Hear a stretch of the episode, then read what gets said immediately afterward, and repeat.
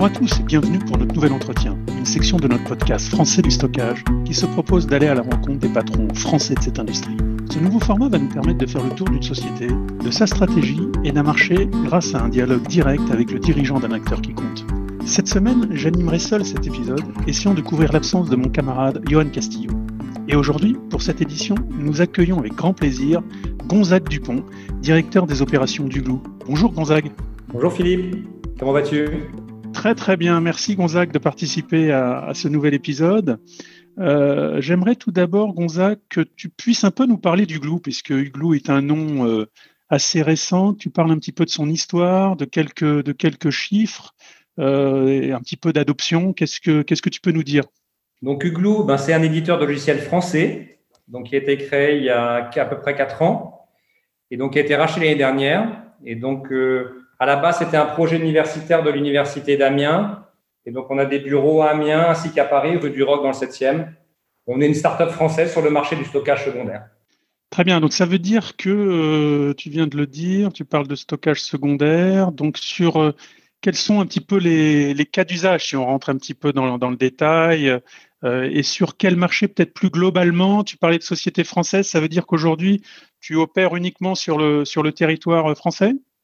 Alors, en fait, euh, oui, on travaille sur le marché français et donc euh, pour l'instant et l'année prochaine, on se posera la question de travailler au niveau européen. Pour revenir sur le marché de la société, en fait, on, et notre solution, on est parti du protocole assez connu dans le monde de la vidéo qui s'appelle BitTorrent et que nous avons adapté au monde de l'entreprise. Euh, à la base, le but était de réutiliser les espaces de stockage disponibles dans les entreprises, les serveurs, mais aussi les PC, ainsi qu'aussi les portables. C'est une solution très green et récemment, à la demande de nos prospects, nous avons sorti notre solution en mode appliance. C'est basé sur du super micro. Les cas, d'usage qu'on couvre, euh, le premier, ce sont les demandes de longue rétention. Quand les clients demandent à leur solution de sauvegarde des rétentions en général supérieures à 35 ou 45 jours. Donc là, ça nous apporte des projets. On a aussi tout ce qui est euh, délester leur solution NAS par du tiering. De temps en temps, et on en voit quand même pas mal, remplacement de la bande quand les clients veulent protéger leurs données et ne veulent pas les mettre dans des solutions cloud. Et puis aussi tout ce qui est, on vient derrière les solutions d'archivage comme Myriad à Tempo. Et il y a un projet euh, qui me plaît vraiment, que j'aime bien, c'est nous couvrons les besoins d'archivage longue durée de PAX, imagerie médicale, tout ce qui est IRM, IRM scanner, radio, et on propose un service de stockage et d'archivage dit comme multimodalité à très haute résilience et tout ça avec un coût de migration et de gestion quasi nul. Bon, alors en deux mots, puisque là tu, tu m'as parlé de pas mal d'exemples de cas d'usage, mais en deux mots, quels sont les, les, grands problèmes que tu résous chez un utilisateur? Un utilisateur que tu rencontres pour la première fois, finalement, euh, quel défi tu, tu l'aides à résoudre? En fait, souvent, ce qu'on explique à nos prospects, c'est que les données en entreprise ou, dans les établissements publics, ce sont des données froides à 80%, euh, c'est-à-dire qu'elles n'ont pas besoin d'être sur des stockages rapides et en général, elles le sont. Et c'est un phénomène qui coûte très cher aux entreprises. Donc, cette règle de 80% de données froides, ça, c'est un sujet important. Et souvent, ces données, euh, bah, elles sont sur du stockage rapide avec tout ce qui est technologie flash et ça a un coût important. Nous proposons une solution qui permet de les stocker sur du stockage moins rapide et de les conserver très longtemps sans qu'elles ne s'altèrent. Et donc, nous proposons à nos clients de réaliser des grosses économies et de pouvoir garder les données très longtemps pour des raisons légales. En fait, le but du glue est d'améliorer la résilience des données et de pouvoir les garder dans la durée des dizaines d'années très bien. Alors, si j'essaye de regarder un petit peu, parce que le constat que tu, viens de dresser avec des données, on va dire, de référence ou inertes ou passives, qui représentent la majorité des volumes, bon, c'est un constat que, beaucoup d'acteurs ont, fait et continuent à faire. Donc, ça veut dire que tu te positionnes par rapport à quel type de produit ou de technologie euh, en face? On se positionne face à des acteurs euh, assez connus comme Scality ou Clodian, mais on est plus simple, plus facile d'utilisation, plus scalable, c'est-à-dire que ces sociétés ne démarrent pas sur des projets inférieurs à 200 ou 300 Tera, et nous, on peut commencer sur des plus petits projets aux alentours de 50 Tera, et donc ça, ça intéresse certains éditeurs. Et un de nos gros avantages est que nous pouvons rajouter ou retirer des nœuds dynamiquement. Euh, ça veut dire qu'avec Ugloo, euh, il n'y a pas de période de resynchronisation pour redistribuer les données. et donc pas de baisse de performance. Et en permanence, la solution réalise des checksums qui garantissent dans la durée la cohésion des données à 100%. Oui, justement, Gonzague, tu rentres un petit peu dans, des considérations euh, techniques ou de produits. Qu'est-ce que tu peux nous dire justement sur, euh, euh, sur, cette, sur les caractéristiques, les quelques différenciateurs? Pourquoi Ugloo serait meilleur qu'un autre? Comment vous faites la protection de données? Quelle méthode d'accès vous êtes capable de proposer? Comment, on va dire, le produit, on va dire, s'installe ou se déploie dans l'environnement existant de l'entreprise Nous intervenons derrière des solutions de sauvegarde ou d'archivage il faut que ces solutions intègrent euh, l'interface S3, ce qui nous ouvre beaucoup de monde. Pour le moment, nous faisons partie de la liste des compatibilités de rubriques pour la sauvegarde, ainsi que Myriad Tempo pour l'archivage. En fait, euh, techniquement, on travaille en Erasure Coding. Un disque est un nœud. Euh, nous prenons la donnée et en fonction de la demande du client en résilience, nous la redondons, on la fragmente et on l'écrit sur du stockage distribué pour la protéger et en permanence aller checker. Euh, notre solution est écrite en mode container et utilise un autre protocole bien connu pour les spécialistes qui est Minio ou Minayo. Très bien. Euh, si on rentre maintenant sur la partie un petit peu commerce, hein, sur la partie de commercialisation, comment tu distribues, est-ce que euh, bah déjà explique-nous un petit peu comment tu comment tu vends ta solution et est-ce que c'est tu parlais d'appliance au début, une solution logicielle, donc je comprends bien que c'est un produit, mais ça pourrait très bien être un service aussi. Alors oui, alors on propose euh, deux modes de commercialisation. Le premier qui est un mode CAPEX, c'est-à-dire que ce qu'on avait l'habitude de voir à l'époque hein, avec les solutions legacy, vous achetez des licences et vous payez la maintenance annuellement. Et puis on a aussi une tarification depuis peu en mode OPEX, c'est-à-dire que le client paye des mensualités qui intègrent la maintenance avec un minimum d'engagement d'un an. Et si on choisit le mode appliance, parce qu'on peut travailler avec ou sans appliance, comme je l'ai dit précédemment, on peut réutiliser l'espace disponible du client. Mais si vous choisissez le mode appliance, il ne faut pas les oublier. Et là aussi, eh ben, on les vend soit en mode CAPEX, soit en mode OPEX. Très bien. J'imagine que tu, vends ce produit au travers d'un réseau de partenaires. Tu as cité tout à l'heure euh, Rubrique, Atempo et, je crois quelques autres, euh, en tout cas des, cas d'usage, des cas de déploiement. Euh, c'est aujourd'hui le cas, c'est-à-dire euh, tu passes par euh, des, partenaires, des revendeurs, et comment tu travailles avec eux alors? Alors, on a deux types de partenaires. On a les premiers partenaires qui sont les partenaires technologiques que j'ai cités tout à l'heure. Donc, on travaille avec Rubrik, on travaille avec Atempo. Au niveau Playance, on travaille avec Supermicro. Et puis, il devrait y en avoir rapidement un troisième avec qui on travaille beaucoup en ce moment. Mais on ne veut pas se disperser, donc je ne veux pas beaucoup d'éditeurs. Donc, c'est ce qu'on appelle tout ce qui est alliance. Sinon, pour revendre les produits, c'est un modèle indirect. Quand on travaille avec des gens, je ne sais pas si vous connaissez, euh, qui s'appelle Duonix, et on est en train de se rapprocher euh, vers d'autres partenaires. Et en gros, les partenaires de nos alliances, c'est-à-dire de rubrique d'Atempo, doivent devenir ou devraient devenir nos partenaires. C'est un modèle classique one tier, pas de distributeur, mais 100% indirect via des revendeurs. C'est la stratégie que nous avons retenue. Oui, c'est parfait, d'autant plus que la, société est quand même une petite structure. Alors, on s'approche de la fin, euh, Gonzague. Est-ce que euh, bah, tu peux simplement nous parler un petit peu de, ton mode de tarifaire hein? Comment, Quel est le prix public d'une telle solution? Si je veux, par exemple, euh, je ne sais pas, 100 teraoctets du glue chez moi Je vais te donner un petit peu un type de pricing. Donc, en acquisition et en mode locatif, nous avons établi un tableau de dégressivité en fonction du nombre de terras que le client achète.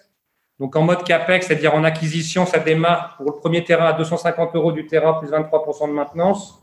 Et aux alentours d'un péta, le coût il revient à peu près à 125 euros du terrain protégé. Ça, c'est en CAPEX. Et sinon, en, OPEX, donc on démarre à peu près à 10 euros par mois pour un terrain protégé. Et quand vous arrivez au, au niveau du péta, et eh ben, le terrain, il est à 5 euros, moins de 5 euros par mois du terrain protégé.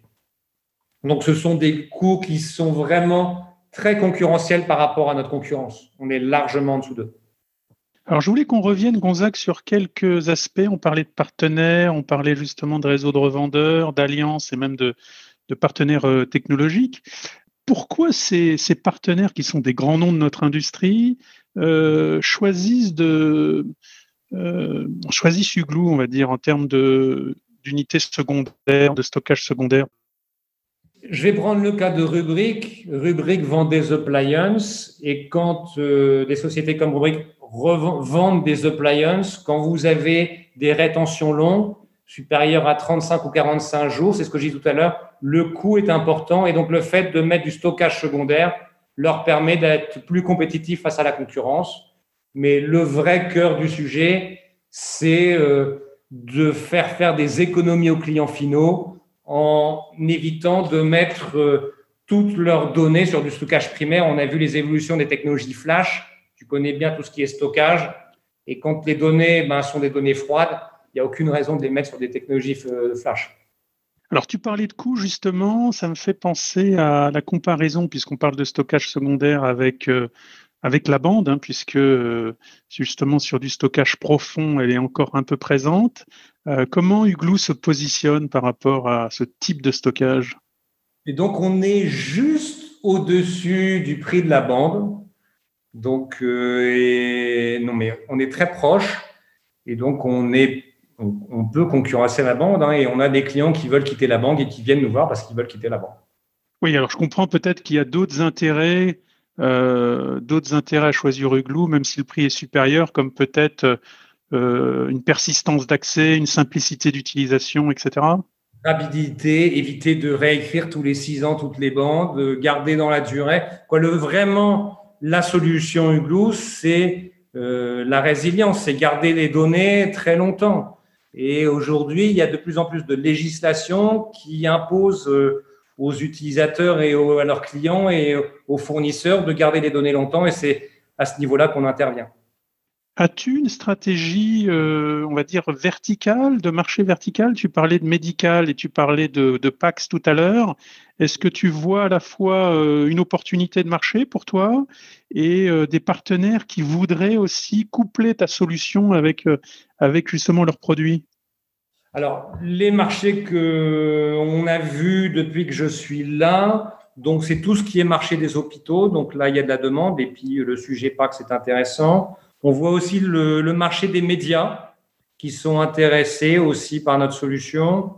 Euh, on a sinon par rapport à ça, après tout type d'entreprises qui veulent faire de l'archivage ou garder des données longtemps, y compris de l'industrie, euh, qui veulent garder des images, des photos, des films, euh, mais vraiment principalement médias, santé, collectivité locale aussi, et puis dans le monde des assurances. Ok, donc euh, une des questions qui, me revient, parce que la solution semble assez intéressante, c'est quand même si tu as, on va dire, euh, deux, trois, voire quatre gros arguments en faveur du glue, tu dirais quoi? Un, le coût. Deux, green, c'est-à-dire qu'on permet de faire des économies et en réutilisant l'espace du stockage disponible chez les clients, c'est très green, moins de consommation. Euh, trois, la simplicité, la scalability. Et puis enfin, euh, cette histoire technologique que c'est basé sur euh, euh, du BitTorrent et donc c'est presque du stateless et donc c'est une solution très simple à déployer et qui vit toute seule. Oui, et puis quand même avec, on va dire, la capacité de, protéger les données sur le long terme, bien sûr. C'est le premier but, hein, c'est garder les données, les protéger, qu'elles se reconstruisent. Quoi. Le produit fait des checksums et en permanence, et quand il y a, si on se rend compte qu'il y a une altération de données, il reconstruit automatiquement la donnée sur du stockage qu'il a disponible.